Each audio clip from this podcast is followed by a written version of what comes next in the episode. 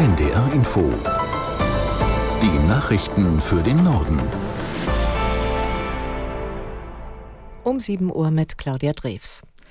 Die Bundesregierung will die Menschen in Deutschland zukünftig besser vor Extremwetter wie Überschwemmungen oder Hitzewellen schützen. Dafür soll das Kabinett heute einen Gesetzentwurf beschließen. Aus der NDR Nachrichtenredaktion Caroline Wöhlert. Das Klimaanpassungsgesetz soll helfen, Schutzmaßnahmen für Extremwetterlagen zu entwickeln. Heißt, Bund, Länder und Kommunen sollen in Zukunft beim Planen und Entscheiden immer schauen, welche Auswirkungen des Klimawandels zu beachten sind. Vor dem Bau von Gebäuden soll zum Beispiel geprüft werden, ob dort Überschwemmungen drohen könnten. Um die Bevölkerung besser vor Hitzewellen zu schützen, könnten betonierte Flächen aufgebrochen werden, vor allem in Städten, denn dort staut sich die Hitze. Und auf den Flächen könnten dann Bäume gepflanzt werden, die wiederum Schatten spenden. Einige Kreise und kreisfreie Städte in Deutschland haben schon Maßnahmen ergriffen, aber längst nicht alle. Und sie brauchen dringend mehr Geld. Das zeigt eine Umfrage von BR, WDR, NDR und Korrektiv. Jeder zweite Landkreis hat nämlich geantwortet, dass die finanziellen Mittel für die Anpassung an den Klimawandel in den nächsten Jahren nicht reichen werden. Gestern Abend hatte die Ampel darüber gesprochen, wie sie weiter zusammenarbeiten will. Konkrete Beschlüsse des Koalitionsausschusses wurden allerdings nicht bekannt. Aus Berlin Uwe Jahn. Für die Spitzen der Bundesregierung sowie der Bundestagsfraktionen und Parteiführungen von SPD, Bündnis Grünen und FDP gab es viel zu besprechen. Denn in den vergangenen Wochen hatte die Regierungskoalition vor allem durch Meinungsverschiedenheiten von sich reden gemacht. So gab es lange Streit um das Heizungsgesetz. Vermutlich ist es neben der Nachbesprechung des vergangenen Ärgers auch darum gegangen, wie das Erscheinungsbild der Koalition besser werden kann. Zusätzlich dürfte der Bundeshaushalt ein Thema gewesen sein, denn geht es nach Bundesfinanzminister Christian Lindner, FDP, müssen einige Ministerien mit deutlich weniger Geld auskommen, als sie ursprünglich eingeplant hatten. Bei einem Luftangriff auf die ukrainische Hauptstadt Kiew ist mindestens ein Mensch getötet worden. Bürgermeister Klitschko teilte auf Telegram mit, dass es nach Explosionen Rettungseinsätze in vier Bezirken gab. Bei Löscharbeiten in einem Apartmenthaus sei eine Leiche gefunden worden. Mehrere Menschen wurden durch herabfallende Trümmerteile verletzt. Die ukrainische Luftwaffe warnte vor der Gefahr weiterer russischer Drohnenangriffe. Kiew war schon die dritte Nacht in Folge Ziel solcher Angriffe. US-Präsident Biden ist vom NATO-Gipfel in Litauen nach Finnland weitergereist. Dort trifft er heute zunächst Ministerpräsident Ninistö, später auch die Regierungschefs von Schweden, Norwegen, Island und Dänemark. Aus Helsinki Ralf Borchardt.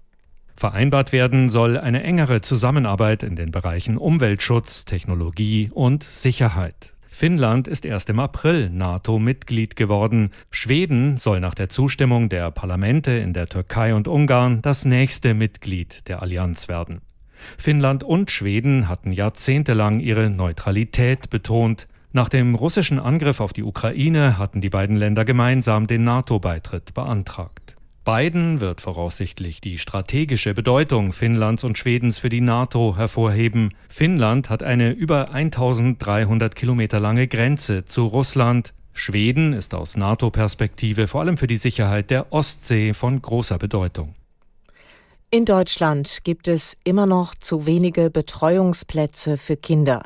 Das ist das Ergebnis einer Studie im Auftrag des Bundesfamilienministeriums. Danach wünschten sich im vergangenen Jahr gut 49 Prozent der Eltern von Kindern unter drei Jahren einen Kita-Platz. Die tatsächliche Betreuungsquote lag aber nur bei knapp 36 Prozent. Familienministerin Paus erklärte, auch an den Grundschulen gebe es eine Betreuungslücke. Deswegen sei es wichtig, auch in diesem Bereich, wie geplant, einen Rechtsanspruch einzuführen. Soweit die Meldungen.